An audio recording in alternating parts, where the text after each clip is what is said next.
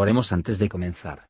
Señor, por favor, déjanos entender tu palabra y ponerla en nuestros corazones. Que moldee nuestras vidas para ser más como tu Hijo. En el nombre de Jesús preguntamos. Amén. Capítulo 30 Y cuando David y los suyos vinieron a Ciclag al tercer día, los de Amalec habían invadido el mediodía y a Ciclag, y habían desolado a Ciclag y puéstola a fuego. Y habíanse llevado cautivas a las mujeres que estaban en ella, desde el menor hasta el mayor, mas a nadie habían muerto sino llevado e ídose su camino. Vino pues David con los suyos a la ciudad, y he aquí que estaba quemada a fuego, y sus mujeres y sus hijos e hijas llevadas cautivas. Entonces David y la gente que con él estaba, alzaron su voz y lloraron hasta que les faltaron las fuerzas para llorar. Las dos mujeres de David, Ainoam Jezreelita, y Abigail, la que fue mujer de Nabal del Carmelo, también eran cautivas. Y David fue muy angustiado porque el pueblo hablaba de apedrearlo, porque todo el pueblo estaba con ánimo amargo, cada uno por sus hijos y por sus hijas. Mas David se esforzó en Jehová su Dios. Y dijo David al sacerdote Abiatar, hijo de Ahimelech, Yo te ruego que me acerques el efod, y Abiatar acercó el efod a David. Y David consultó a Jehová diciendo, ¿Seguiré esta tropa? ¿Podré la alcanzar? Y él le dijo, Síguela, que de cierto la alcanzarás, y sin falta librarás la presa. Partióse pues David, él y los seiscientos hombres que con él estaban, y vinieron hasta el torrente de Besor, donde se quedaron algunos. Y David siguió el alcance con cuatrocientos hombres, porque se quedaron atrás doscientos, que cansados no pudieron pasar el torrente de Besor. Y hallaron en el campo un hombre egipcio, el cual trajeron a David, y diéronle pan que comiese, y a beber agua.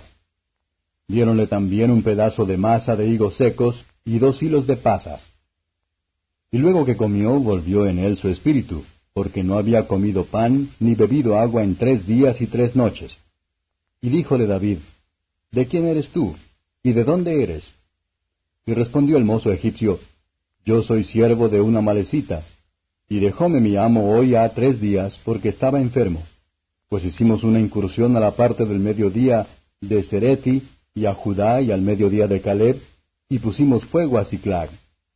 Y díjole David, ¿me llevarás tú a esta tropa? Y él dijo, Hazme juramento por Dios que no me matarás, ni me entregarás en las manos de mi amo, y yo te llevaré a esa gente.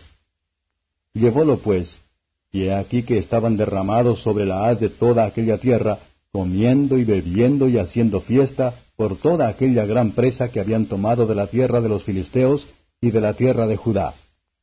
E hiriólos David desde aquella mañana hasta la tarde del día siguiente, y no escapó de ellos ninguno, sino cuatrocientos mancebos que habían subido en camellos y huyeron.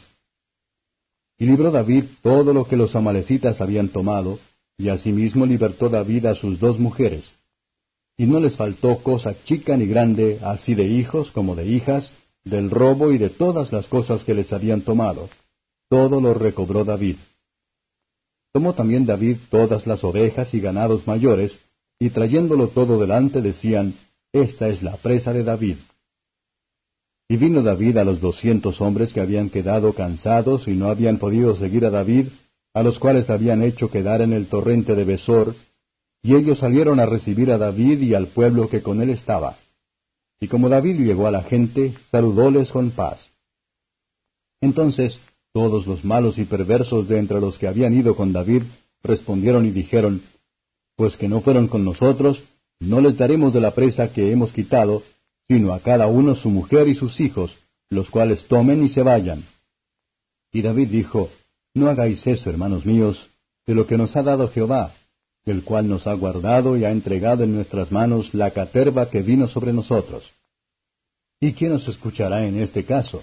Porque igual parte ha de ser la de los que vienen a la batalla y la de los que quedan con el bagaje, que partan juntamente.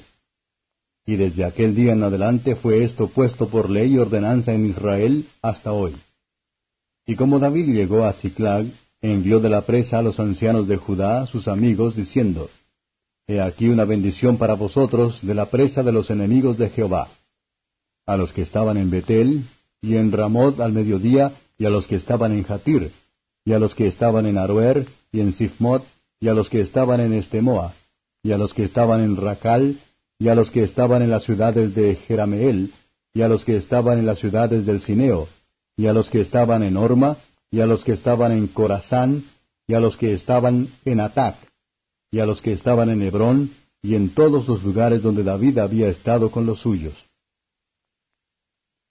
Comentario de Matthew Henry I Samuel capítulo 30, versos 1 a 6. Cuando vamos al extranjero en el camino de nuestro deber, podemos esperar cómodamente que Dios va a cuidar de nuestras familias en nuestra ausencia, pero no de otra manera. Si cuando volvamos de un viaje, nos encontramos con nuestra morada en paz, y no arrasó, como David aquí encontró su, dejar que el Señor sea alabado por ello. Los hombres de David murmuraron contra él. Gran fe debe esperar que tales juicios severos. Pero, observar, que David fue llevado por tanto baja, solo poco antes de ser elevado al trono. Cuando las cosas están en el peor de los casos con la Iglesia y el pueblo de Dios, entonces empiezan a mejorar. David se fortaleció en Jehová su Dios. Sus hombres estaban preocupados por su pérdida, el alma del pueblo estaba amargado, su propio descontento y la impaciencia añaden a la aflicción y la miseria.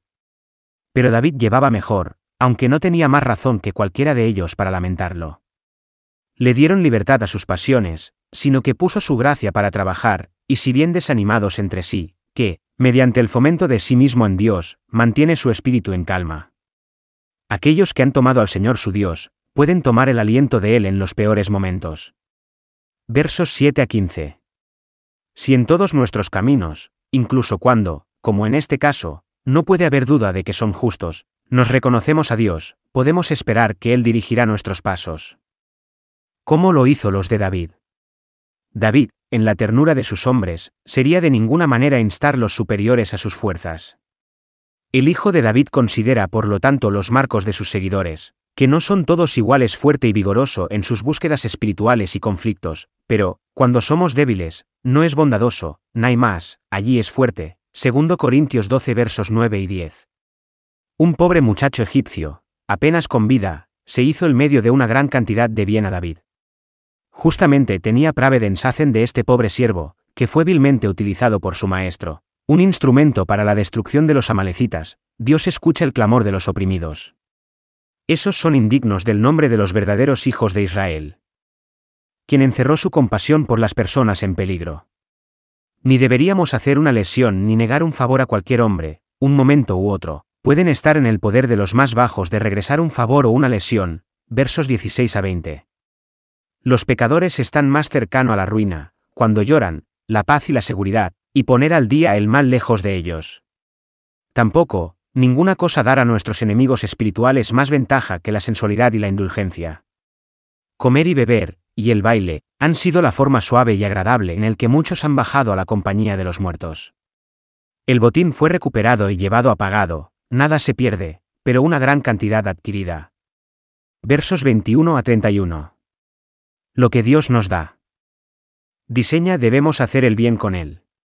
En la distribución del botín, David era justo y amable. Esos son los hombres de Bill y él en efecto, que se deleitan en poner dificultades a sus hermanos, y no me importa quién está muerto de hambre, para que puedan ser alimentados al máximo. David era generoso y amable con todos sus amigos.